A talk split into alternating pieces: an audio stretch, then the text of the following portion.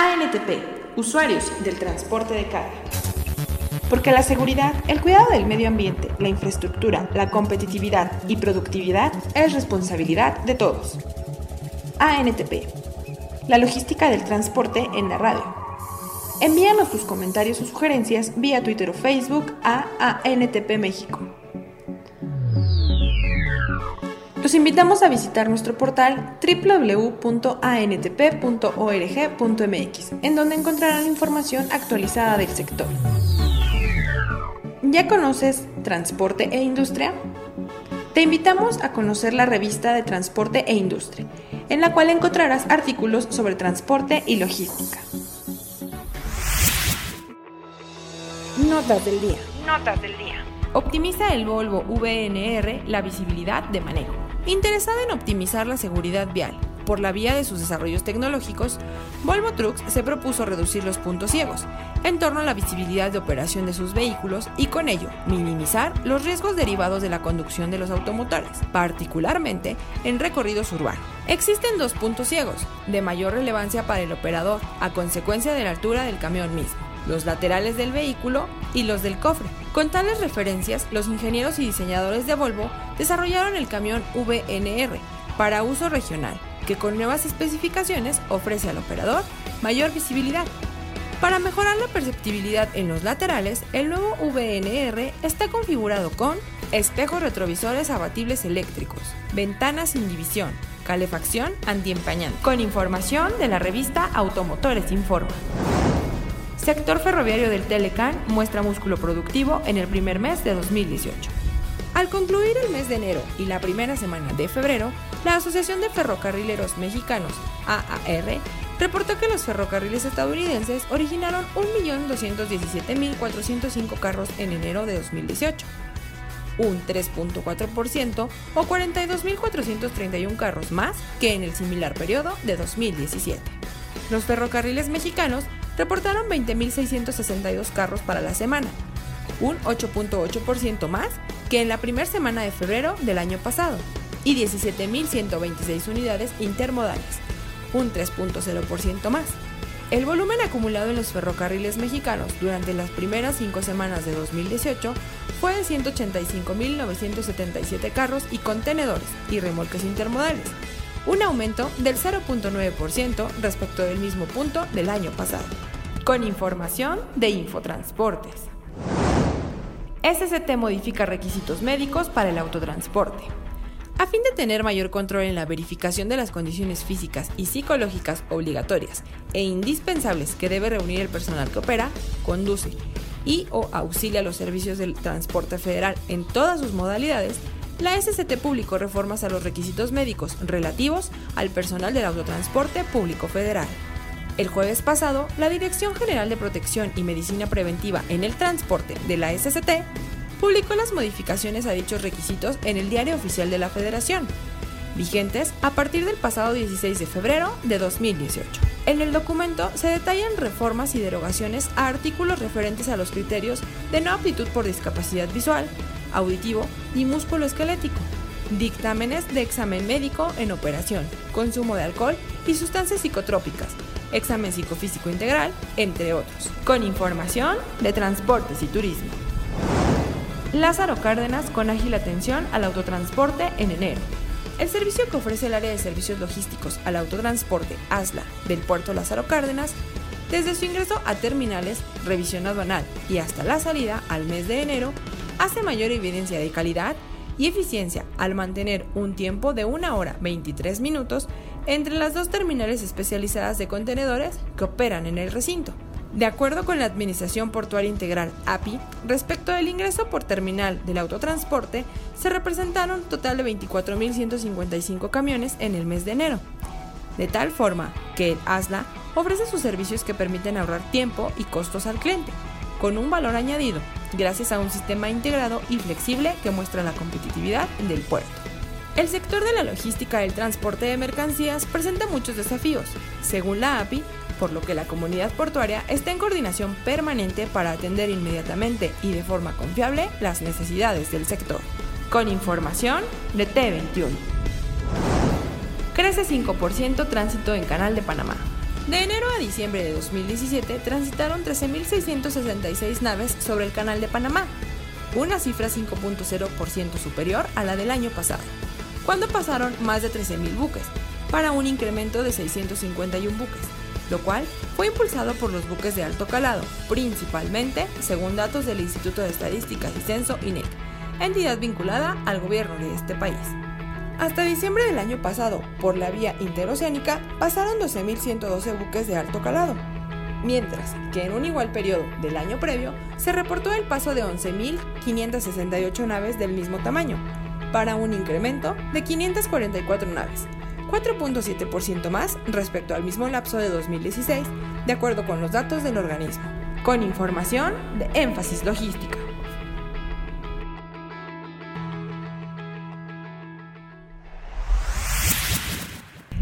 El día de hoy salió publicado en el Diario Oficial de la Federación el decreto por el que se reforman, adicionan y derogan diversas disposiciones del Código Federal y de la Ley Orgánica del Poder Judicial de la Federación en materia de delitos carreteros. Para entender más acerca de este tema, Germán nos trae los siguientes comentarios. Así es, Iris.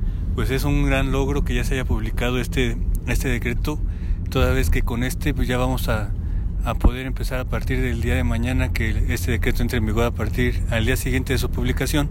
Entonces a partir del día de mañana este delito o quienes cometan estos delitos pues ya será tipificado como delito federal, lo cual es un gran logro puesto que ahora ya se van a poder, poder imponer pues ciertas penas mayores a las que se establecían en, en los códigos penales en el mismo Código Penal Federal. Y pues este esperemos que todos nuestros socios, todas las personas no solamente transportistas, sino todos los ciudadanos se animen ya a realizar las denuncias cuando sufran delitos carreteros para que esta ley, esa nueva reforma se vayan empezando a aplicar. Este también pues, aquí se ve el gran trabajo realizado por parte de nuestras diferentes asociaciones como fue Canacar, Canapat, Concamín y por supuesto la NTP, donde todo el trabajo que realizaron el año pasado pues, hoy se ve reflejado con esta publicación. Congratulo el día de hoy por esta publicación, es muy importante, ya lo comentó Germán, es un logro de las organizaciones del sector empresarial y seguiremos trabajando, Germán y a todos los convocamos para que sigamos trabajando en un protocolo de liberación pronta de vehículos junto con nuestros amigos de los ministerios públicos federales, con la Procuraduría, para que sea acatado este decreto de reforma y bueno, buena, buena hora para todos. Muy buenos días amigos, sean bienvenidos a la emisión número 278 de ANTP Radio, usuarios del transporte de carga. Soy Iris López y les doy las gracias por acompañarnos. Saludo también con gusto a mis compañeros de micrófono, Patricia Vizcaya. Hola, muy buenos días. Daniel Montañez. Hola, ¿qué tal? Buenos días. Gerardo Ledesma. Buenos días, saludos a todos. En el transcurso del programa se estarán incorporando con nosotros nuestros demás compañeros, pero antes les comento los temas que tendremos el día de hoy. Gustavo nos presenta una entrevista con Ander Iraola Parra, director del Ander México. Perla nos comparte los datos relevantes sobre la infraestructura ferroviaria, infraestructura ferroviaria. Gustavo nos da algunos tips sobre cómo reducir la siniestralidad vial en las empresas. Elías nos comentará sobre la publicación de la NOM 044 Semarnat 2017. Germán nos trae estadísticas sobre el robo. Y Gerardo, Patricia y Daniel nos hablan sobre la encuesta Origen-Destino de INEGI y la UNAM. Pero antes de pasar a este tema, Patricia, si nos compartes las efemérides del día, por favor. Claro que sí. Iris, un día como hoy, 21 de febrero, pero del año de 1790, nace Antonio López de Santa Ana, presidente de México. También un día como hoy, 21 de febrero, pero de 1910, el presidente Porfirio Díaz expide el decreto 401 que da reconocimiento oficial a la Cruz Roja mexicana y entra en vigor con su publicación en el Diario Oficial de la Federación el 12 de marzo del mismo año. Asimismo, un 21 de febrero, pero del año de 1945, los países de la Unión Panamericana, a excepción de Argentina y El Salvador, acuerdan en México la creación de la Liga de las Naciones Americanas. Iris. Muchas gracias, Pati. Y ahora sí, Gerardo, si nos compartes la información de esta encuesta. Claro que sí, Iris, muchas gracias. Y como tú mencionabas, esta encuesta que fue realizada en colaboración por el Instituto Nacional de Estadística y Geografía y la Universidad Nacional Autónoma de México se levantó durante enero y marzo de 2017 en más de 66 mil viviendas de las 16 delegaciones de la Ciudad de México y 59 municipios conurbados del Estado de México, así como el Estado de Tizayuca eh, tenemos algunos datos interesantes. Uno que a mí me llama la atención es que de todos los viajes realizados en la eh, Ciudad de México, en promedio que se realizan 15 millones eh, en transporte público em, y 68% de los viajes particulares son hechos en vehículos que van ocupados por solo una persona, 22% por dos personas y solamente el 6.6% son vehículos por tres personas. Así es, Gerardo, los datos que das. Eh, también es importante recordar que esta encuesta eh, se dio gracias a la colaboración de el gobierno de la Ciudad de México y el Estado de México, que en su mayoría es donde se realiza este intercambio de personas. ¿no? Eh, aunado a los datos que nos acabas de, señalar, también tenemos que el estudio nos dice que de los viajes que se realizan para ir al trabajo, el 36.6 duran hasta media hora, el 58.1 tardan de 31 hasta 2 horas y el 5.3 de los casos emplean más de 2 horas. En el caso de la Ciudad de México, 6 de cada 10 viajes tardan de 31 minutos a 2 horas, en tanto que los municipios conurbados, el 7.2 de los viajes emplean más de 2 horas. Según la hora de inicio, más de 4 millones de viajes se realizan entre las 7 de la mañana y las 8 de la mañana. Por la tarde, entre las 6 y las 7 de la noche. Este es el horario en donde se da el mayor número de retornos al, hogar. Para regresar a la casa, cada, eh, para regresar al hogar, el 55% de los viajes dura menos de 30 minutos, el 40.7 tardan 31 minutos hasta 2 horas y el 3.8 se prolonga por más de 2 horas. Sin duda, este es un documento muy valioso para, para ser tomado como referencia por todos aquellos que están interesados en el, en el análisis del entorno urbano y su interacción con la sociedad. Asimismo, nuestra amiga, eh, la maestra doctora Angélica Lozano, ha participado en estas encuestas, por supuesto, la, hemos de conocer y reconocer el trabajo que hace eh, en la labor de la distribución y estudio de la distribución de, carga en las zonas metropolitanas. Recordemos que ella nos ha solicitado información en relación a estas encuestas. Este estudio, que da origen al destino de la zona metropolitana del Valle de México, conforma tres vertientes. Eh, el estudio de, del destino a los hogares, también el estudio de origen eh, y destino de intercepción, también con el, la encuesta origen-destino que nos interesará muchísimo más y haremos más amplio los comentarios cuando ya esté terminado del transporte de carga. Este sí es totalmente a cargo del Instituto de Ingeniería de la UNAM. Los resultados de estas tres encuestas con información a nivel metropolitano van a permitir conocer las necesidades del transporte tanto de los pasajeros como de la carga en la zona metropolitana del Valle de México. Y esta información podrá ser base para definir las políticas de planificación integral en materia de tránsito, de transporte y tráfico vehicular, movilidad sustentable y ordenamiento territorial. Este es solo un primer paso, lo que nos han presentado el INEGI en, relación al origen destino de los hogares, para la generación de herramientas de análisis que sirvan como soporte a la toma de decisiones en materia de transporte y desarrollo urbano metropolitano en la zona metropolitana del Valle de México.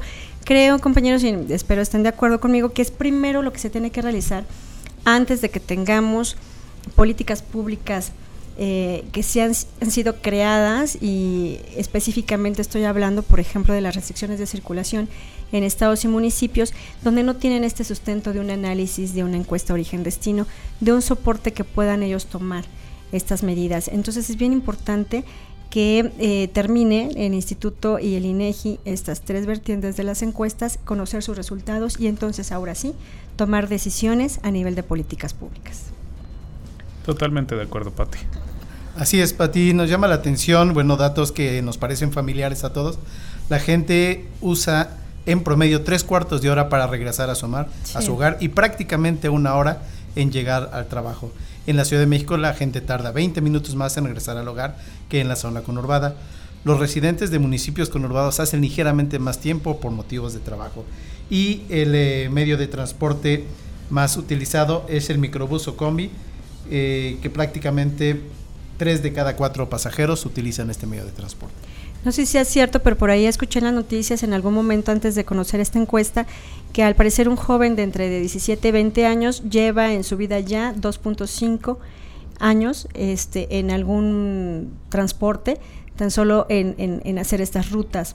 Probablemente estemos hablando de alguien que esté viviendo en el Estado de México y trabaje aquí.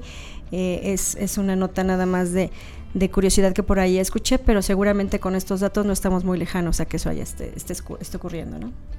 Así es. Así es, Pati. Como tú mencionas, es importante conocer estos datos para eh, pues poder eh, implementar políticas públicas eh, que nos lleven a eficientar los movimientos en la ciudad.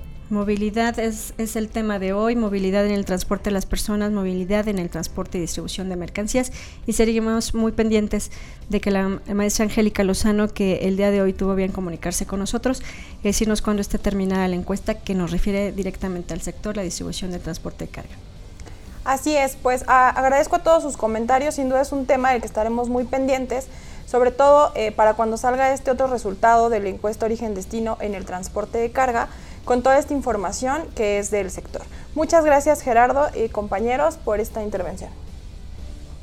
Gracias a ti, Iris. Y bien, como les comentaba en un principio, eh, nos va a acompañar Gustavo para platicarnos un poco acerca de una entrevista que realizó con uno de nuestros socios. Esta persona es nuevo socio de ANTP, es Ander Iraola Parra, director de Lander México. Gustavo, buenos días. Hola Iris, muy buenos días. Eh, bien, ¿qué nos puedes comentar acerca de la entrevista y de los temas que, abordaron para antes de ir a verla, nuestro auditorio conozca un poco más acerca de este nuevo socio y de lo que vamos a presentar a continuación? Claro que sí, Iris, vamos a ver la entrevista que tuvimos con la empresa Lander Solutions. Eh, con nosotros estuvo Ander Iraola, director de eh, en México.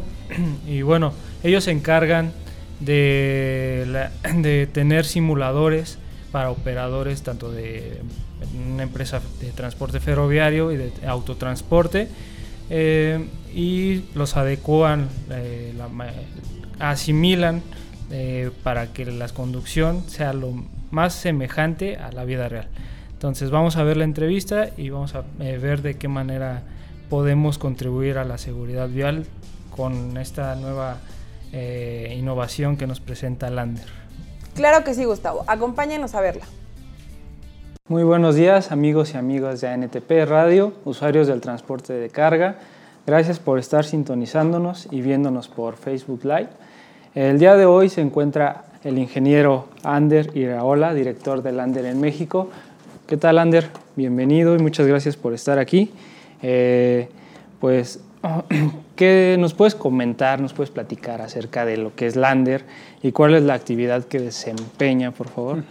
Claro que sí, Gustavo. Eh, primero de todo, un gusto estar acá con ustedes y bueno, pues eh, comentarles que Lander es una empresa española que, que nace en el año 2002 y lo que hacemos nosotros principalmente es diseñar, desarrollar y fabricar simuladores de manejo para la capacitación de operadores principalmente en dos ámbitos. Uno sería automoción y el otro ámbito sería ferrocarril. Entonces, en el ámbito de ferrocarril, nosotros diseñamos simuladores de tranvía, de metro y de trenes de alta velocidad y, en cambio, en el lado de la automoción, lo que nosotros hacemos es diseñar y desarrollar simuladores de vehículos ligeros, coches y motos, así como vehículos pesados. Pueden ser camiones, tractocamiones o traileres. Muy bien, Ander. Eh, el objetivo principal, que quiero entender entonces, es capacitar a aquellos operadores que ya sea van a conducir un tren, un camión, una motocicleta, eh, de una forma que ellos a lo mejor se, se encuentren en las mismas condiciones que en la vida real. ¿Es algo así, similar? Es así. Eh, lo que buscamos es desarrollar una tecnología tan avanzada que las sensaciones al volante, al estar manejando un vehículo en el simulador, lo que hay que buscar es que las sensaciones sean prácticamente idénticas a la de estar manejando un vehículo real. Entonces, para lograrlo, nosotros eh, tenemos eh, una personalización en cuanto a nuestros simuladores en dos ámbitos, que es hardware y software, y eh, bueno, pues, en, lo que respecta, en lo que respecta a hardware, nosotros lo que hacemos es disponer primero un sistema de visualización con tres pantallas, tecnología 4K, en donde dibujamos los escenarios en diferentes entornos para que los operadores puedan sentirse como en la operación real. ¿no? Por ello disponemos eh, un escenario que sería el urbano, 50 kilómetros en ciudad, un segundo escenario que sería el escenario interurbano, que sería un escenario pues, para poder entrenar las rutas típicas en la operación en diferentes estados de la República Mexicana, un tercer escenario que sería Sierra Mexicana para poder entrenar bueno, pues la operación en un tipo de ruta con curvas más pronunciadas, vías estrechas, alta densidad de tráfico, en donde se dificulta eh, realizar una operación en óptimas condiciones y un último escenario que sería de pista de pruebas y maniobras, en donde se van a poder entrenar todo tipo de eh, operaciones, zigzag, maniobras de riesgo, frenadas de emergencia, etc. Ok, en este caso, si un operador, bueno, las condiciones de, de manejo, por ejemplo, lleva carga muy voluminosa, a lo mejor que no tiene peso, eh, si lleva líquidos, no sé, se puede configurar de esa manera eh, que el operador sienta eh, la misma sensación al llevar un vehículo de esta magnitud. Claro, aquí está lo interesante que hemos platicado, hemos empezado a platicar del desarrollo del hardware, pero también hay que hacer énfasis en que en cuanto a software es posible replicar, es posible replicar estas características que me comentas, que me comentas. irregularidades del terreno, efectos climatológicos como pueden ser lluvia, eh, puede ser nieva, nieve, puede ser niebla. Eh, hablamos también de que se pueden entrenar situaciones de deslumbramiento del sol, es decir, todo tipo de condiciones que se te puedan ocurrir se van a poder trasladar al simulador y a los ejercicios que desarrollen los operadores. Entonces, así es se nota la diferencia entre estar manejando un vehículo que transporta líquido, carga viva o directamente que sea mercancía rígida. ¿no? Sí, sí se va a notar. Sí se va a notar porque nosotros todas esas sensaciones que el operador bueno, pues va a percibir en la vida real está desarrollado en cuanto a software. ¿no? Muy bien. Eh, al momento de ustedes, no sé, las condiciones aquí de las carreteras en México, ¿cómo le hacen ustedes para que se asemejen lo mejor posible a las condiciones que hay aquí en, las carreteras. ¿Qué es lo que hacen? ¿Ustedes van eh, a estudiar la carretera? ¿Cómo es que meten toda esa información al software? Nosotros primero de todo hicimos un trabajo de locación en donde acudieron nuestros ingenieros al terreno y lo que hicimos fue principalmente venir a la ciudad y empezar a grabar empezar a tomar esos elementos que son característicos de una ciudad como puede ser la Ciudad de México. Entonces, en nuestro simulador, en el escenario urbano, un operador va a poder ver eh, bueno, pues las gasolineras Pemex, catedrales, centros comerciales, Banamex y demás eh, elementos que puede encontrarse. ¿no? Y lo mismo pasa en los demás escenarios. Entonces, todos y cada uno de los escenarios de Lander están particularizados o, digámoslo así, mexicanizados para que el operador sienta que está en ciudad. ¿no? Está en ciudad y que eh, está eh, bueno, pues manejando en un entorno que él ya conoce. Muy bien. ¿En qué países ustedes tienen presencia? ¿Y cuál es la diferencia que ustedes llegan a notar eh, a comparación de los operadores que hay aquí en México con los de otros países? Ok. Eh, nosotros tenemos presencia ya prácticamente en los cinco continentes, eh, con 500 simuladores instalados en todo el mundo, más de 50, más de 50 clientes y presencia en 20 países. Entonces, empezando en México, nosotros tenemos referencias en el ámbito de ferrocarril con el sistema de transporte colectivo de la Ciudad de México, que sería el metro de la ciudad. También tenemos referencia eh, con el sistema, eh, perdón, con el sistema, con la Secretaría de Comunicaciones y Transporte, con el proyecto de México Toluca. Entonces, eh, próximamente vamos a hacer el envío del simulador pues, para que se pueda empezar a capacitar a los operadores antes de que la línea esté terminada. ¿no? Eh, luego, en automoción, tenemos referencia con Grupo ADO, que es eh, una empresa referente en México en el ámbito de transporte de, pasajeros. También en las policías, la Policía Federal eh, de México cuenta con un simulador Lander en San Luis Potosí y la Secretaría de Seguridad Pública de la Ciudad de México también tiene un simulador de coche policía en eh, su Academia de Desierto de los eh, Leones. ¿Qué mejoras, eh, en este caso me, comentabas, que trabajan con Policía Federal. ¿Qué mejoras han visto en el caso de los policías al momento de conducir? este, por ejemplo, ellos tienen una forma de conducir muy ruda, ¿no? Eh, por lo mismo de que tienen que perseguir a lo mejor a, algunos eh, vehículos, eh, tienen que manejar altas velocidades. Entonces, ¿qué, mejoras son los que ustedes notan en, en, al momento de conducir? Ok, sí, nosotros inicialmente el proyecto se consolidó porque el cuerpo policial tenía un alto índice de accidentalidad y también porque el mantenimiento de los vehículos era muy costoso, ¿no? por la forma en que eh, manejaban los vehículos. Entonces, con un simulador como el de Lander eh, es posible monitorizar eh, la forma de manejo del operador, en este caso los policías, pues para poder identificar aquellas aquella, pues esa forma de conducir que, digámoslo así, deficienta ¿no? Eh, tanto el mantenimiento del vehículo como la seguridad en el mismo.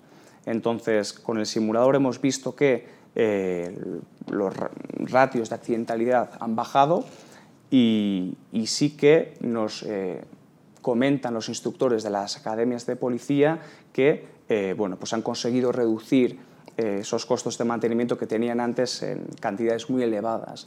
Entonces, el feedback es positivo y, eh, entre otras cosas, ya estamos procediendo a eh, presentar nuestro simulador de moto que estaría particularizado también para policías, ¿no? pero bueno, pues esto ya será un proyecto que se esté evaluando su implementación en, en el futuro, ¿no? durante el año en curso. Muy bien, eso suena interesante porque a lo que me comentas, los operadores pueden cuidar de su unidad, o sea, ya se ahorran cosas de mantenimiento y combustible y sobre todo evitar accidentes. Eh, dentro de aquí de NTP nosotros tenemos el Comité de Seguridad Vial. Son empresas que trabajan eh, muy duro, arduamente en este tema de salvaguardar la vida de los operadores y también de otras personas, que, de usuarios que transitan en carreteras y en las vialidades de, del país. Entonces, siento que para ellos este tema de poder aplicar una capacitación de esta manera con los simuladores eh, sería de gran ayuda para disminuir los índices de siniestralidad. Pues fíjate que sí, al final con, con, un simulador, claro, puedes entrenarlo todo, puedes entrenarlo todo lo que puedes entrenar todo lo que se te pueda ocurrir, incluso aquello que en la vida real es muy costoso de entrenar o es imposible de entrenar, ¿no? pues porque hacerlo eh, significaría eh, grandes riesgos. Entonces, aquí es lo interesante, que uno puede entrenar de forma altamente realista, eh, por ejemplo, fallas mecánicas o incidencias que en la vida real, como comentamos, no son posibles entrenar. estoy pensando, por ejemplo, en cómo entrenar, ¿no? que de forma imprevista un animal o una persona se cruce en la vía, ¿no? cómo vamos a realizar la maniobra correcta, qué es lo que tenemos que hacer. En la vida real no se puede entrenar con un simulador como el de Lander, sí. Eh, por ejemplo, que eh, estemos a velocidad de operación a 80 km por hora en un escenario interurbano y que, eh, y que pues, se descomponga la dirección del vehículo. ¿Cómo tenemos que hacer el proceso de aminorar la velocidad y no perder el control del vehículo? Todo esto con el simulador sí se puede entrenar. Eh, otra situación, cómo entrenamos que eh, de repente aparece un socavón en la vía y el tiempo de reacción es limitado, es justo. Eh, ¿Cómo hacemos para que el operador no tome una decisión por instinto o realice una maniobra por impulso, sino que la realice porque previamente ya ha sido entrenado en esa maniobra? ¿no? Entonces, aquí está la diferencia entre entrenar sin simulador y entrenar con simulador el poder naturalizar eh, operaciones y maniobras de imprevistas en situaciones eh, imprevisibles y poder tomar la decisión correcta y tener la habilidad técnica para poder ejecutar eh, la decisión que hemos tomado al volante. ¿no? En este sentido, ¿ustedes llegan a hacer una retroalimentación a todas estas empresas que, que son capacitadas en un simulador. Por ejemplo, ustedes van con un operador y le dicen, ¿sabes qué? Estás fallando en esto, puedes mejorarlo así. Sí, fíjate que eh, es el mismo simulador, es el mismo sistema el que eh, registra el ejercicio, lo guarda en el sistema. Eh, y esto lo hace pues, por un sistema de grabación del ejercicio en donde después va a ser posible reproducir el ejercicio que ha realizado el alumno eh, de forma que veamos cómo ha maniobrado ante las situaciones que comentamos, como son incidencias o fallas mecánicas que queramos trabajar.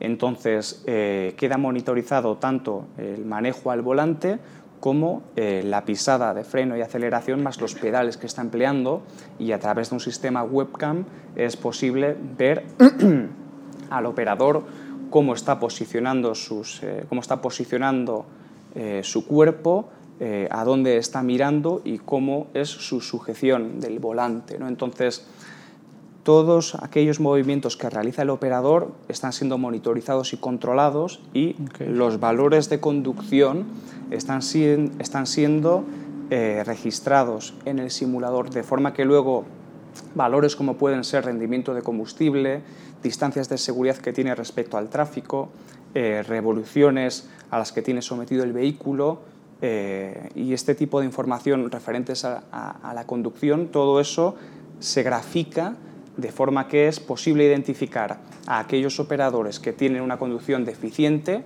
o poco segura de los que sí lo hacen bien. Y lo que podemos hacer es, es un ejemplo eh, claro, tomar los valores de conducción de los mejores operadores, ver las gráficas y luego comparar eh, los valores de conducción del mejor conductor con los que no tienen bueno, pues esa ese alto rendimiento de combustible, ¿no? para luego precisamente poder darles la retroalimentación correcta y decirles, mire, pues usted en lo que está fallando es en estas cuestiones. ¿no?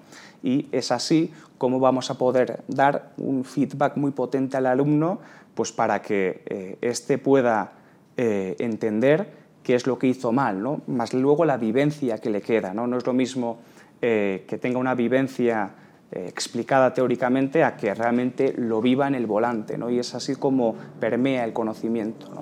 Sí, porque muchos, por ejemplo, los que conducen autos particulares, en este caso, lo que hacen es aprender empíricamente, ¿no? O sea, lo enseñan la abuelita, el papá, el tío, y pues aprenden las mañas que pues las personas que según están enseñándole, ¿no?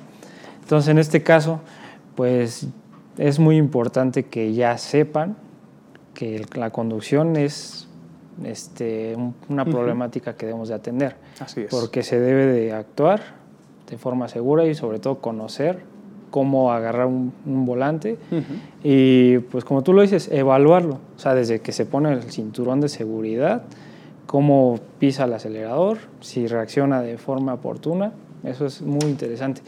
Eh, en este caso, ¿Ustedes qué porcentaje ven de mejora en un operador que está utilizando un simulador a los que de plano no, lo utilizan?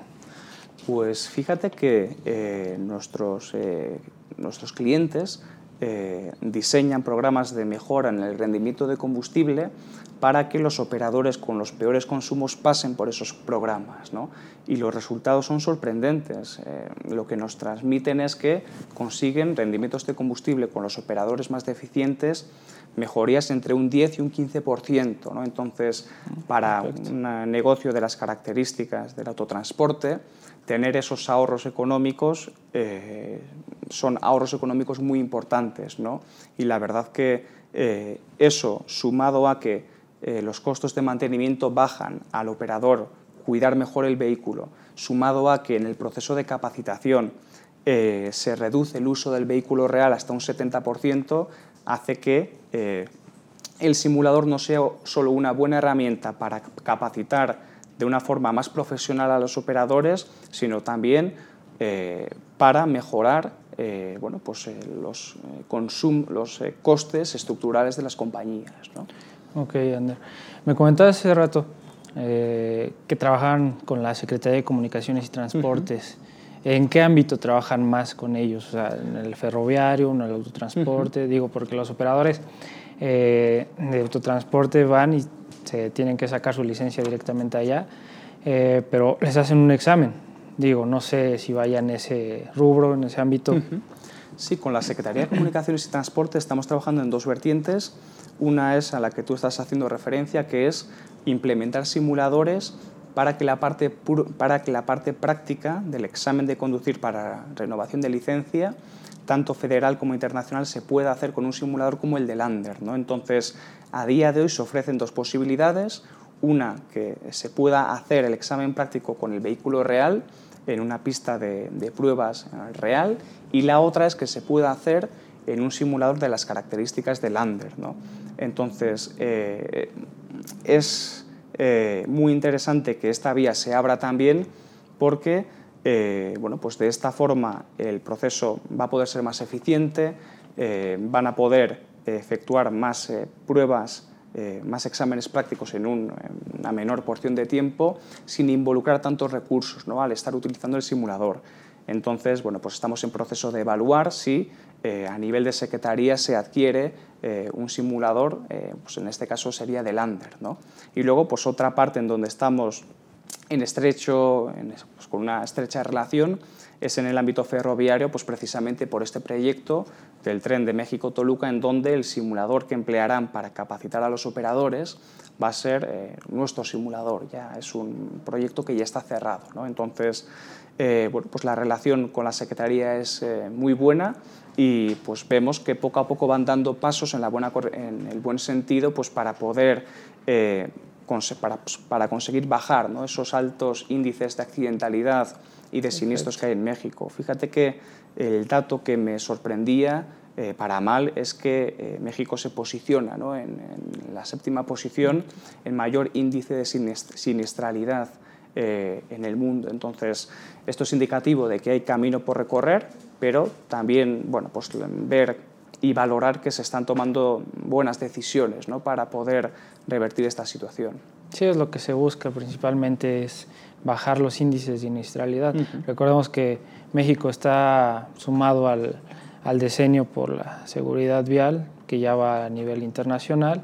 Entonces se trabaja mucho en México respecto a la seguridad vial. O sea, todas las instituciones eh, y cámaras y asociaciones, de verdad, estamos trabajando muy fuertemente para que esto sea lo mínimo, o sea, reduzca lo más mínimo posible.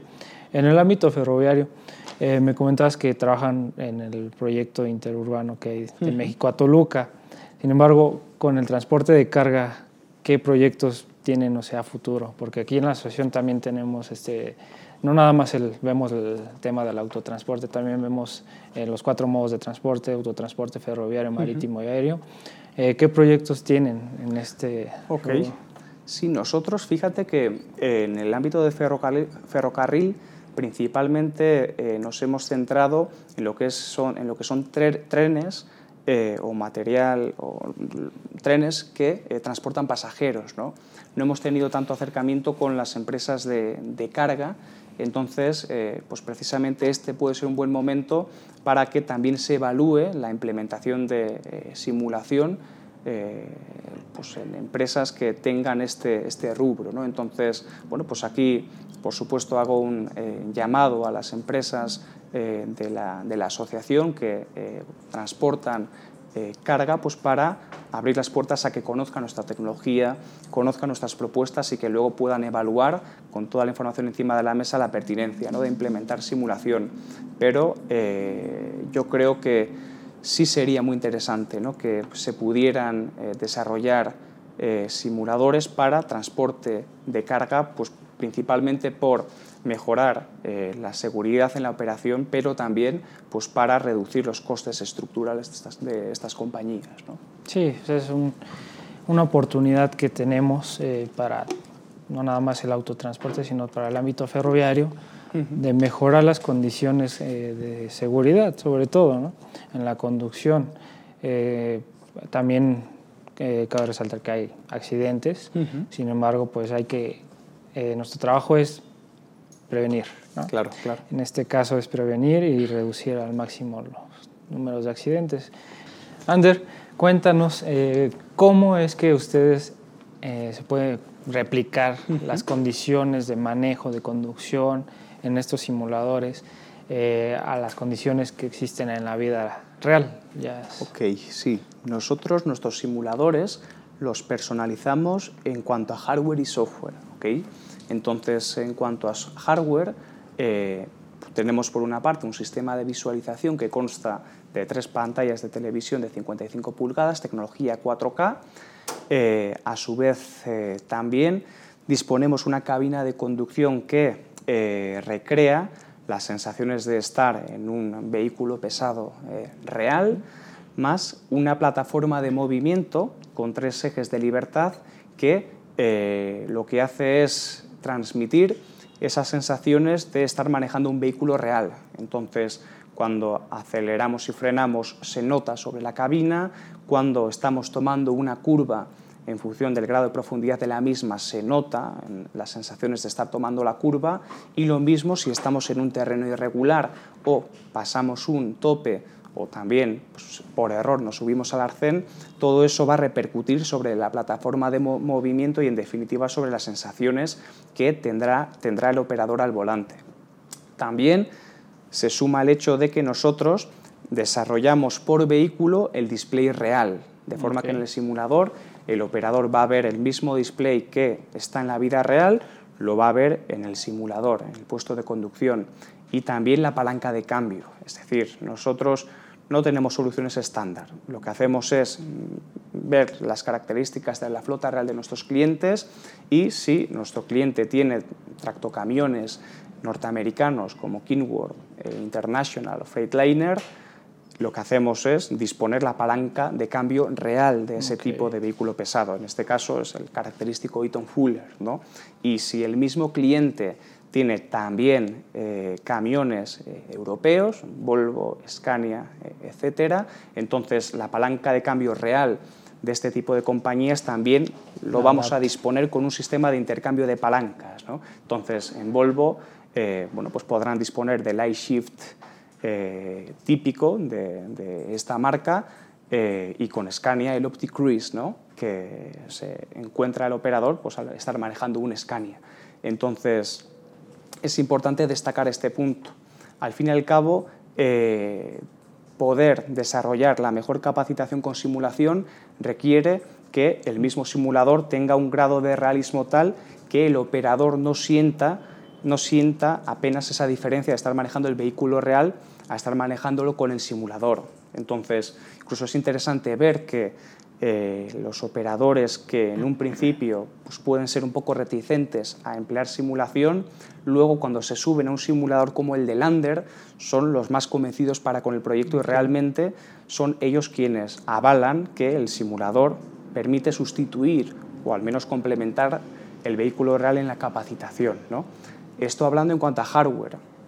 Ahora, dando el salto al software, la personalización consiste en que nosotros en Lander trabajamos con ficha técnica de nuestros vehículos, lo que significa que tomamos lo que son las sensaciones al volante, motorización y respuesta de cada uno de los vehículos de la flota de nuestros clientes y lo desarrollamos en el simulador, de forma que se note la diferencia entre estar manejando un vehículo de una marca y modelo determinados a otro. ¿no? Y esto es importante, no, es, eh, no tendría sentido que eh, no importe si estamos manejando un Volvo, un Scania, un, eh, International, es decir, se tiene que notar la diferencia y el operador, el que realmente conoce los vehículos, tiene que percibir esas mismas sensaciones.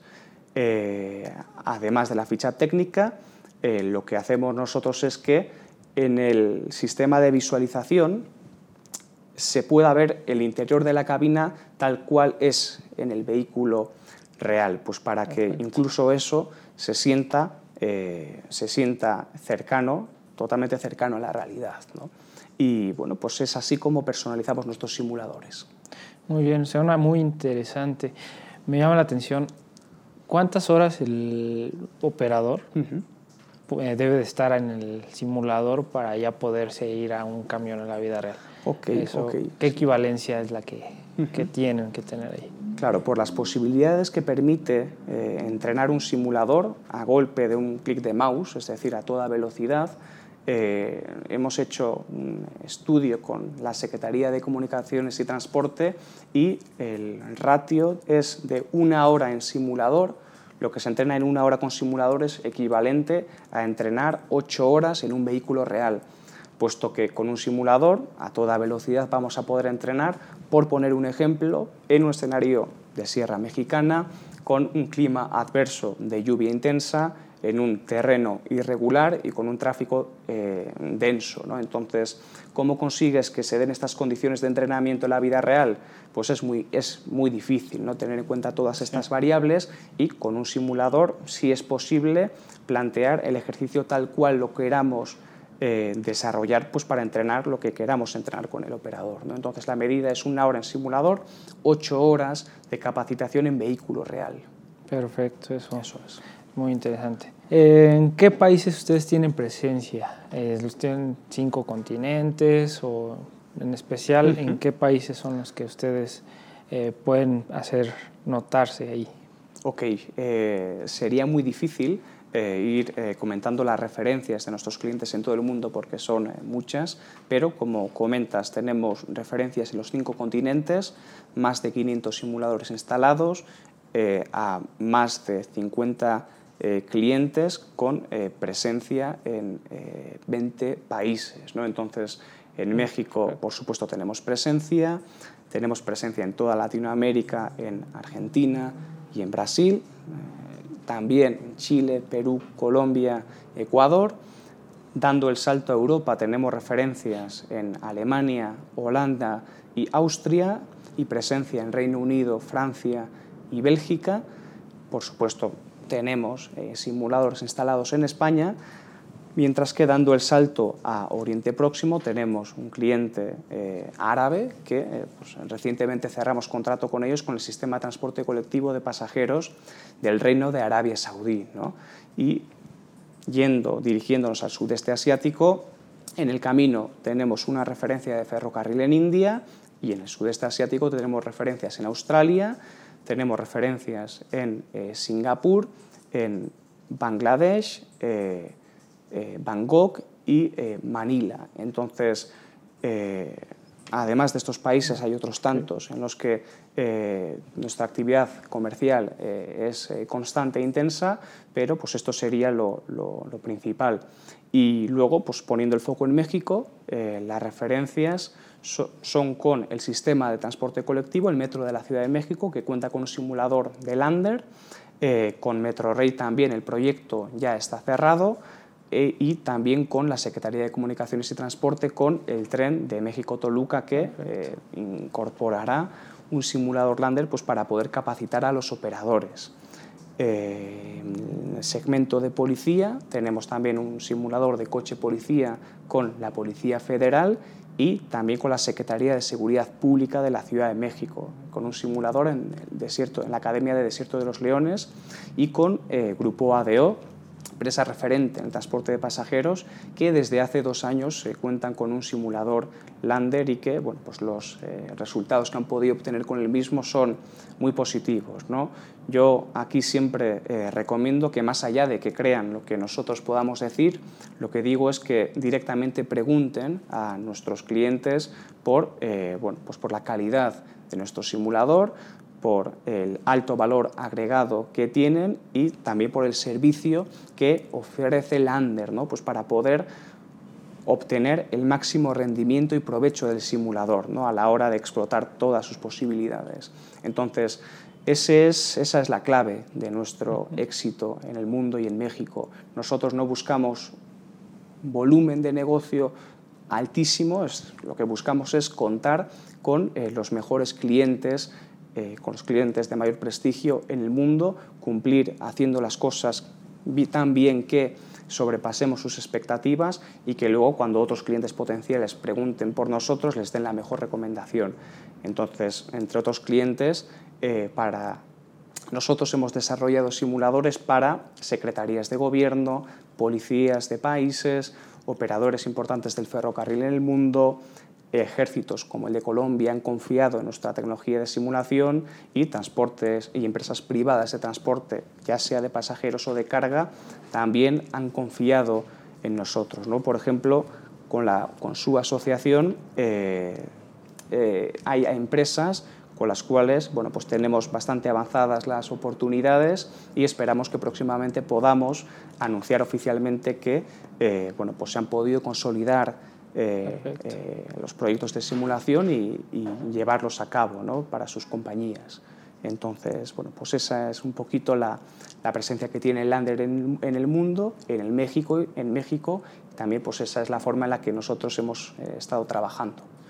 Ander, por último, dinos, ¿qué beneficios tiene para las empresas interesadas en a lo mejor adquirir un simulador Lander? ¿Qué beneficios tienen las empresas a diferencia de otros simuladores? Ok, eh, primero de todo que con Lander el trato será directamente con el fabricante. Es decir, nosotros no disponemos distribuidores, comercializadores o representantes. Nos gusta trabajar codo con codo con nuestros clientes y al fin y al cabo no habrá nadie que tenga más conocimiento técnico que nosotros. Y a la hora de resolver eh, diferentes situaciones va a ser mucho más sencillo hacerlo trabajando directamente con nosotros siendo fabricantes. Entonces, una sería esa estrecha relación con nosotros. Eh, la segunda, por supuesto, el que trabajamos con ficha técnica de vehículo para que las sensaciones al volante repliquen la de los vehículos reales de la flota de nuestros clientes y también la alta personalización que disponemos a nuestros clientes. Es decir, no habrá dos simuladores iguales de la misma forma que no hay dos empresas del autotransporte que, que tengan las mismas necesidades formativas. ¿no? Entonces nosotros personalizaremos en hardware y software el simulador por cliente y atendiendo a sus necesidades formativas. Luego, eh, tercer punto, consiste en que nosotros vamos a disponer la mejor tecnología de simulación del mundo, para que las empresas eh, que sean referentes en sus segmentos puedan contar con los mejores equipos de simulación que pueda haber en México y el mundo.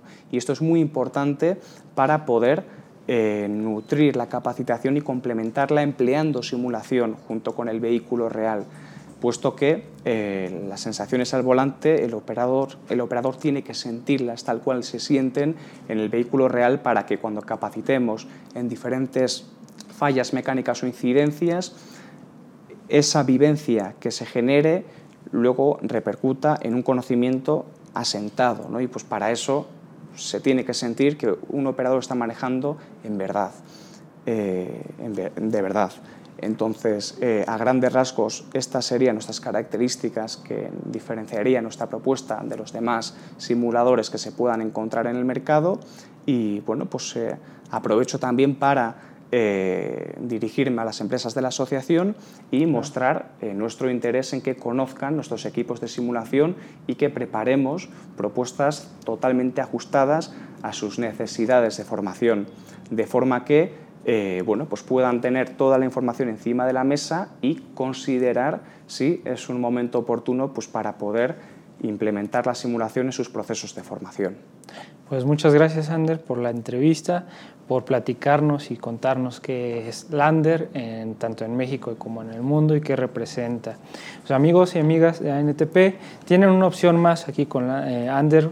Ander, eh, si gustas proporcionarnos tus datos, correo electrónico, redes sociales, página de internet, eh, para que las empresas interesadas pues, se contacten con, con, Lander y contigo. Ajá, claro. Eh, mi correo sería a iraola@landersimulation.com y eh, pueden encontrar información adicional de nuestra compañía en la página web www.landersimulation.com. Entonces, estamos a la disponibilidad y con gusto lo recibiremos. Pues bien amigos, como lo escucharon, tenemos aquí una opción más para reducir los índices de siniestralidad en las empresas, asimismo cuidar de nuestro vehículo y también pues reducir el consumo de combustible. Pues muchas gracias Ander, bienvenido y de verdad este, gracias por tu tiempo. Seguimos en ANTP Radio, usuarios del transporte de carga. Hasta la próxima. Y como pudimos ver, es una información muy relevante acerca de cómo favorecer la seguridad vial. Gustavo. Claro que sí, además de eh, reducir los índices de siniestralidad para las empresas, como lo mencionó Ander, es importante eh, tener en, cuenta otros aspectos como son el cuidado del vehículo y también que reduce el, combustible, el consumo de combustible y pues para muchas empresas también esto es importante. Además nos comentaba que la capacitación que tienen los operadores en el simulador es equivale de una hora que estén ahí en conducción equivale a ocho horas que estén en, operación real entonces para que las empresas tengan otra opción eh, tanto nuestros asociados como los que nos están eh, observando tengan una opción más para poder capacitar a sus operadores entonces eh, tómanlo en cuenta y esto es para salvaguardar, salvaguardar vidas y reducir los índices de siniestralidad. Claro que sí, Gustavo, porque como lo hemos mencionado siempre aquí en NTP, la seguridad vial es responsabilidad de todos. Y bien, después de escuchar esta interesante entrevista, nos vamos a un corte comercial. Recuerden que pueden seguirnos en nuestras redes sociales, Facebook ANTP México y Twitter arroba ANTP México. Regresamos con más en ANTP Radio, usuarios del transporte de carga. el podcast de ANTP. Te invitamos a escucharlo todos los martes a las 10 de la mañana. Lo puedes descargar en nuestro portal www.antp.org.mx. También está disponible en iTunes.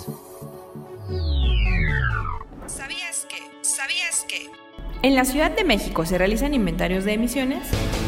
El inventario de emisiones es la estimación de los contaminantes que generan las fábricas, talleres, así como la vegetación y otras actividades que ensucian el aire que respiramos. Es realizado por un grupo de expertos para un periodo de tiempo y área determinados. Los inventarios de emisiones son importantes, pues son la base para diseñar las medidas de reducción de las emisiones contaminantes y permiten evaluar la eficiencia de la aplicación de las medidas de control de la contaminación del aire con información de Aire CDMX. La cápsula. La cápsula. En operación autopista Jala Compostela y Ramal Compostela. Con una inversión mayor a los 5 mil millones de pesos, se inauguró esta vía de comunicación en San Pedro Lagunillas, Nayarit, la cual brindará mayor eficiencia y seguridad a los 6.400 vehículos que transitan diariamente por esta zona. Esta obra de infraestructura comprende 68 kilómetros de longitud, de los cuales 54 corresponden a la autopista Jala-Compostela, que integra cuatro carriles de circulación y amplios acotamientos laterales, mientras que los 14 kilómetros restantes conforman el ramal a Compostela, con una sección de 12 metros de ancho de corona. Durante la entrega, el secretario de Comunicaciones y Transportes, Gerardo Ruiz Esparza, señaló que esta vialidad no solo beneficia a Nayarit, sino también a los pobladores de Jalisco, quienes podrán llegar en una hora de Guadalajara a Puerto Vallarta. Añadió que a través de una inversión de 3 mil millones de pesos, el próximo mes de julio se concluirá la autopista Compostela-Las Varas, la cual hasta ahora tiene un avance del 90% y dará impulso al destino turístico de la Riviera Nayarit. Con información de Magazine del Transporte.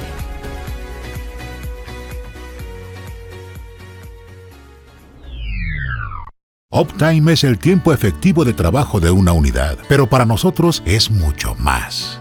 Uptime es tener 85 puntos de servicio a lo largo del país, una financiera, una aseguradora y toda una compañía esperando para poder servir a nuestros clientes en cualquier momento. Uptime es internacional. ANTP agradece a Navistar y Kenwood, patrocinadores de ANTP Radio, usuarios del transporte de carga. Estamos de regreso, amigas y amigos. Qué bueno que sigan con nosotros. Doy la bienvenida a la otra parte del equipo del programa, Germán. ¿Qué tal? Buenos días. Perla. Hola, ¿qué tal? Muy buenos días. Y Elías. Hola, ¿qué tal? Buenos días. Con ellos vamos a tocar los diferentes temas de los que hablamos al principio. Perlita, el día de hoy nos va a dar eh, el tema sobre infraestructura ferroviaria. Pues así es, Iris. Eh, como mencionamos la semana pasada, se llevó a cabo la Expo Rail en Cancún a la cual la NTP tuvo eh, el honor de participar y de asistir. También contamos con la participación de grandes eh, funcionarios de la agencia, del titular de la agencia reguladora, también con el secretario eh, Gerardo Ruiz Esparza y la subsecretaria Yuriria Mascot estuvieron en el evento. En dicho evento, Ferromex dio una una importante eh, información acerca de la necesidad de crear 25 libramentos de transporte ferroviario. Esto debido al crecimiento del 42% de la población, así como un este un incremento del el 129% en accidentes viales, ya que obviamente la flota vehicular con el incremento de la población también incrementó.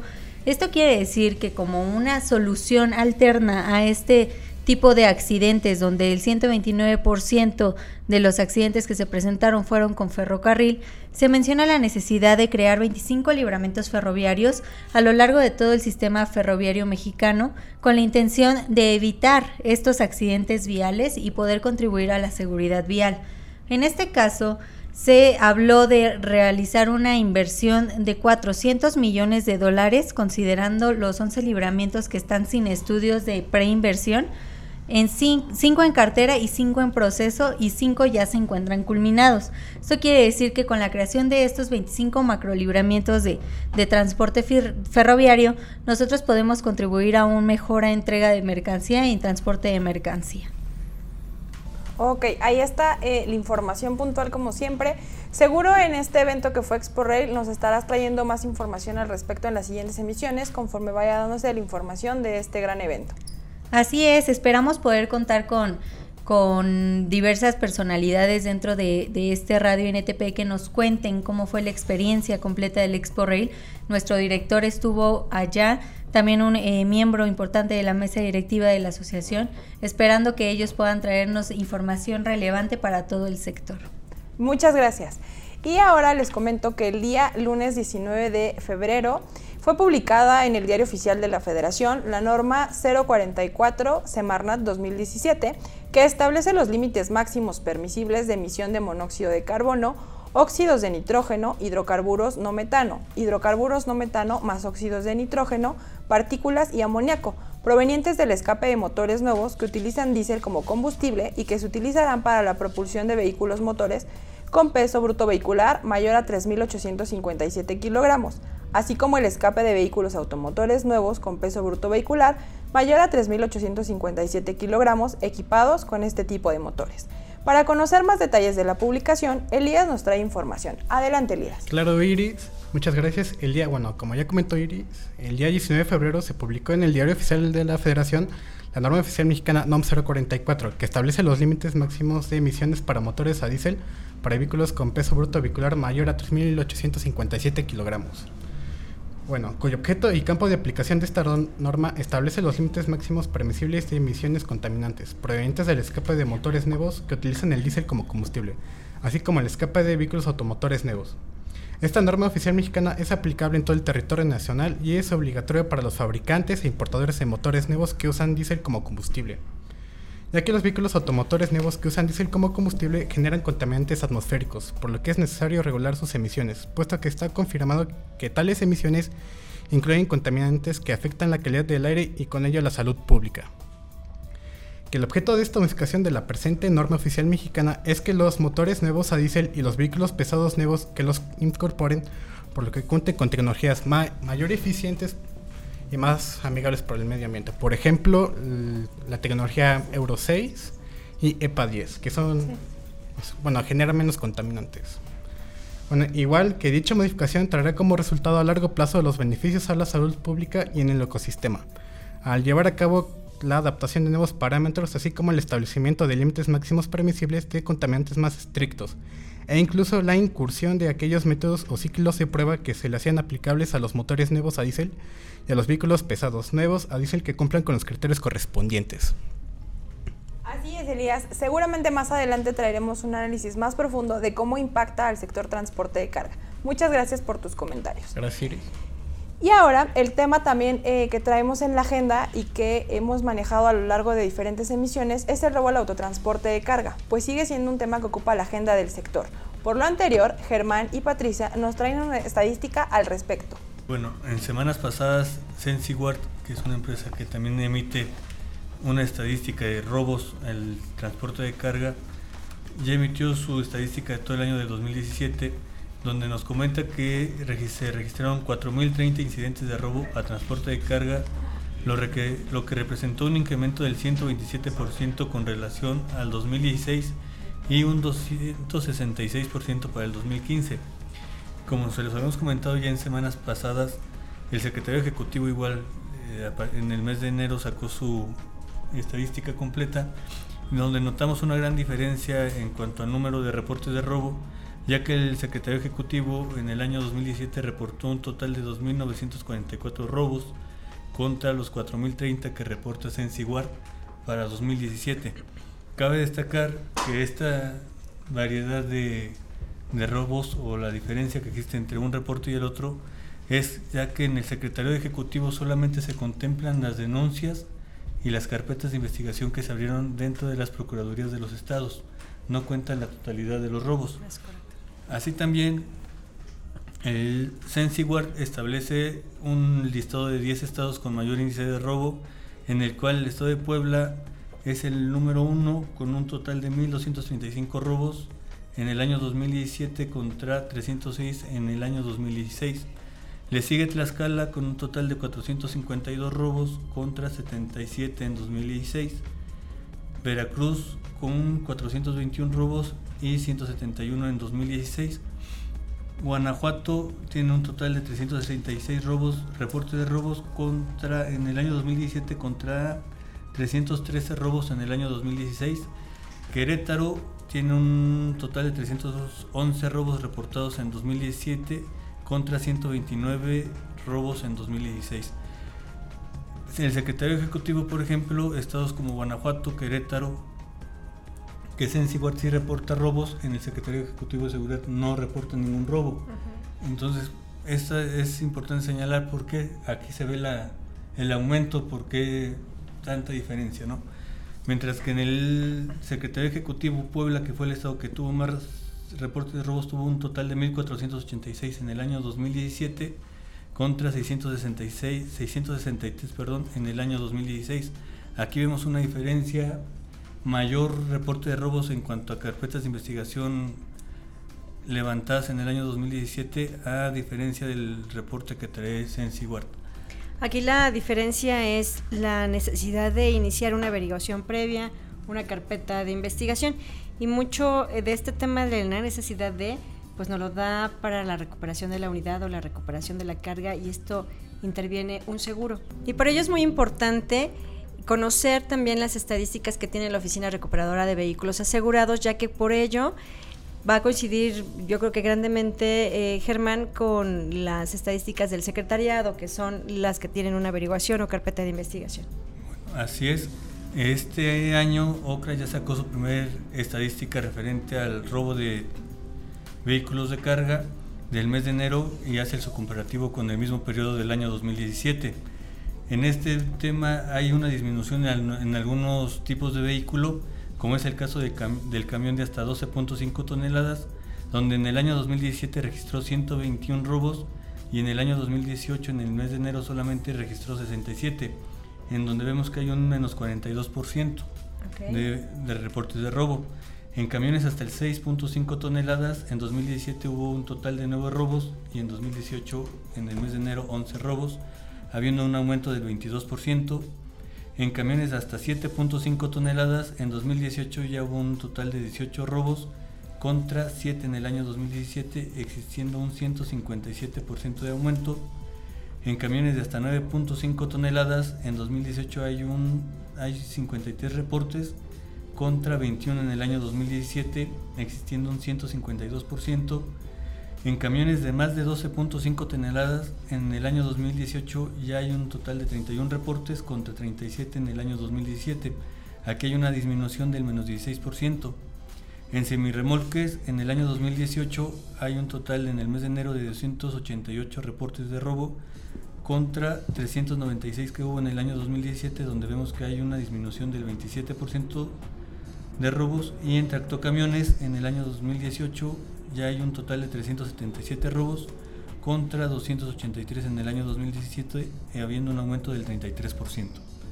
Entonces aquí podemos identificar que ya en ciertos rubros de tipo de vehículos hay, ha habido disminución de, de robos, en otros sigue a la alza, pero no vemos una gran diferencia en cuanto a lo que se estableció en el año 2017. Y para ello, bueno, pues la NTP lo que hace es llevar a cabo algunas reuniones estratégicas en algunos estados y municipios. De forma muy breve, eh, ¿nos puedes comentar algo, este Germán, ya que hay información exclusiva para socios, pero es muy importante que sepan que, bueno, estamos haciendo una tarea importante con los estados. Así es, eh, ahora sí que este año hemos empezado a solicitud de nuestros socios a trabajar y empezar a realizar reuniones con diferentes autoridades, principalmente con Policía Federal, en donde se establecen ciertos mecanismos que nos ofrece Policía Federal para apoyarnos en el tema de robo y en donde nuestros socios pues expresan todas sus inquietudes y toda la problemática, problemática que viven en el día al día en este importante tema que es el robo. Así también se están gestionando reuniones próximamente con procuradores o fiscalías en los diversos estados donde tenemos ese mayor índice de robo para que nuestros socios y la mayoría, todos los que no estén asociados también, pues se vayan animando poco a poco a, realizar esas denuncias que son muy necesarias para poder combatir el, tema del robo. Así es muy importante la labor que realizamos, sobre todo con el tema eh, que ahorita está Germán impulsando mucho, que es la recuperación de vehículos que ya se han asegurado y que ya se han recuperado por las autoridades correspondientes. Entonces, cualquier tema importante y de inquietud que tengan ustedes, eh, les agradecería mucho que se coordinaran con, con este Germán aquí en la organización. Muchas gracias Germán Patti y como bien lo señala eh, Patricia, es una labor muy importante la que lleva la coordinación de seguridad, en este caso atendida por Germán, ya que es a través de esta que se está dando atención a los casos de los socios. Entiendo que hemos tenido un buen acercamiento con las autoridades, estamos manteniendo esta relación de trabajo conjunto y seguro veremos muy pronto más resultados favorables para nuestros socios. Y bien, ahora doy nuevamente la bienvenida a Gustavo, quien nos va a compartir algunos tips para reducir la siniestralidad vial en las empresas. Claro que sí, Iris. Eh, como cada semana les traigo algo referente al tema de seguridad vial. Hoy les traigo un tema que es cómo reducir, algunas recomendaciones de cómo reducir la siniestralidad en las empresas. Esto es de la página de internet culturavial.com y bueno, nos menciona que al tener muchos índices de siniestralidad, eh, las empresas pueden tener pues ya sea costos, eh, días de baja del trabajador a cargo de la empresa, la pérdida del negocio ocasionado por eh, la pérdida de capacidad productiva debido a un accidente, desmotivación de los empleados que se han visto implicados en el accidente, primas de seguros por las flotas de vehículos accidentados, cotizaciones al seguro social, eh, reparación de los vehículos y daño a la reputación de la empresa. Esas son algunas consecuencias que puede tener un accidente. Sin embargo, nos menciona esta nota que debemos de tomar en cuenta que no nada más el área de logística o de transporte o de seguridad vial em, dentro de la empresa tiene que ver este tema, tiene que atacarlo. ¿Por qué? Porque toda la empresa se debe implicar. Todos tenemos en algún momento, en un caso de riesgo de seguridad vial o de riesgo en la calle o en alguna carretera, ah, por el simple hecho de, ser peatones a lo mejor, conducir un vehículo particular, ir en transporte de pasajeros, eh, los conductores de un transporte de carga. Entonces todos, todos, los eh, involucrados dentro de la empresa deben de conocer cosas de seguridad vial. El tema de seguridad es muy importante dentro de la empresa. Entonces algunas recomendaciones que nos hace mención la nota es que a todos nos deben de impartir algunos cursos de capacitación en estos temas. Por ejemplo, conducción segura y eficiente, alguna formación ya sea teórica o práctica de temas de seguridad vial y la conducción en simuladores, como lo vimos en la entrevista con, con Lander. Entonces, ese hay que tomarlo en cuenta. Algunas campañas de concientización, perdón, por empleados en general y específicas para los conductores profesionales. Algunas campañas informativas y de sensibilización para hijos de empleados y familiares. Por ejemplo, no sé, algunas empresas pueden nombrar el Día de la Seguridad Vial en la empresa. Eh, algunos desarrollos de planes de movilidad que van a permitir el acceso a los empleados a sus centros de trabajo de forma segura, ya sea buscar algunas rutas más eficientes, el mantenimiento de vías de acceso, tanto también a los vehículos, darle mantenimiento adecuado, preventivo, eh, y también promover en este caso el uso de vehículos compartidos, como veíamos en la nota de, las encuestas origen-destino ¿no? de la zona metropolitana, eh, en los vehículos van normalmente una sola persona, entonces aquí promueven que se use el vehículo eh, para varias personas.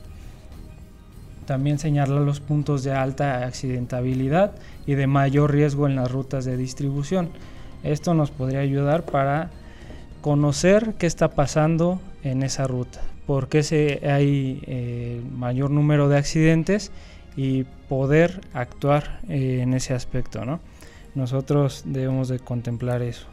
Implementar o mejorar los sistemas de gestión de desplazamiento dentro de las empresas que permitan diseñar rutas de viaje de empresas más seguras y que eviten a medida de lo posible tramos donde se haya producido una alta concentración de accidentes. También renovar y mantener en óptimas condiciones la flota de nuestros vehículos, realizando revisiones oportunas que garanticen el buen funcionamiento. Y además incluir criterios de seguridad al comprar un vehículo, dando preferencia a aquellos que presentan más medidas. Como sabemos aquí en mm, México, pues en el transporte de carga la flota vehicular en promedio anda de 16, 17 años de antigüedad, entonces hay vehículos muy antiguos. Debemos de concientizar a las empresas que el renovar la flota vehicular pues previene también el número de accidentes, el índice de siniestralidad. Y bueno, el objetivo principal de esto es prevenir accidentes, prevenir lesiones y prevenir muertos. Esto es lo que debemos de trabajar en conjunto porque pues aquí en ANTP tenemos ese lema, es la seguridad vial, es responsabilidad de todos. Entonces todos debemos de poner un granito de arena para mejorar el aspecto de los accidentes. Claro que sí, Gustavo. Como bien lo comentas, es uno de los pilares fundamentales de la asociación. Aunado a eso, nosotros tenemos dos grandes eventos que eh, hablan sobre la seguridad vial. Uno es el Premio Nacional de Seguridad Vial, el cual trabajas tú, coordinado con el Comité Nacional de Seguridad Vial, y también el Congreso Nacional en Seguridad Vial. Estos eventos lo que hacen es promover las mejores prácticas entre nuestros socios en voz de los expertos de algunas empresas que dan recomendaciones, protocolos para disminuir los índices de siniestralidad. Claro que sí, Iris. Eh, próximamente pues ya iremos eh, anunciando este, estos eventos para que las empresas se interesen en participar en el Premio Nacional de Seguridad Vial y quienes quieran ir eh, a escuchar a los ponentes, a los expertos en el tema de seguridad vial, tenemos el Congreso Nacional en Seguridad Vial. Ya eh, más adelante estaremos dando a conocer fechas de estos dos eventos que son eh, de vital importancia, sobre todo porque buscan fomentar la cultura vial que, eh, de la que muchas veces falta, no solo en, los conductores, sino también en los peatones, ciclistas, en todas las personas que utilizamos la vía. Otra parte importante que me llamaba la atención, Gustavo, que comentabas tú dentro de esta nota, es que están promoviendo el uso de vehículo eh, compartido. Eso también no solo favorece la seguridad vial, sino también beneficia al medio ambiente, sobre todo eh, ahora con la tan anunciada temporada de ozono 2018. Es lo que están buscando promover en conjunto el gobierno, la Comisión Ambiental de la Megalópolis, eh, las cámaras y asociaciones, replicando los mensajes y recomendaciones para atender este tema de medio ambiente. Claro que sí, Iris. Además de reducir las emisiones contaminantes, pues va a haber un número menor de vehículos en las calles, ¿no? Que eso eh, propicia que haya menos tránsito y menos accidentes. Eso es lo que debemos de tomar en cuenta. Son algunas recomendaciones que cada semana les vamos a estar eh, trayendo para que en conjunto pues hagamos de esto que salir adelante en el tema de reducir los accidentes. Claro que sí, Gustavo. Estaremos pendientes de esta información como todas las demás semanas. Y así es como llegamos al final de la emisión del día de hoy. Agradecemos que nos hayan escuchado en www.antp.org.mx y hayan seguido nuestra transmisión en vivo. Agradezco también a mis compañeros de micrófono, Germán, Muchas gracias, que tengan un excelente día. Patricia. Gracias, nos vemos en la siguiente edición. Gustavo. Nos vemos hasta la próxima, bonito día. Y también agradezco a Elías, a Elías, Perla, Daniel y Gerardo quienes nos acompañaron en la primera parte del programa. Les deseamos un excelente día. Esto fue ANTP Radio, usuarios del transporte de carga. Hasta la próxima. ANTP, usuarios del transporte de carga.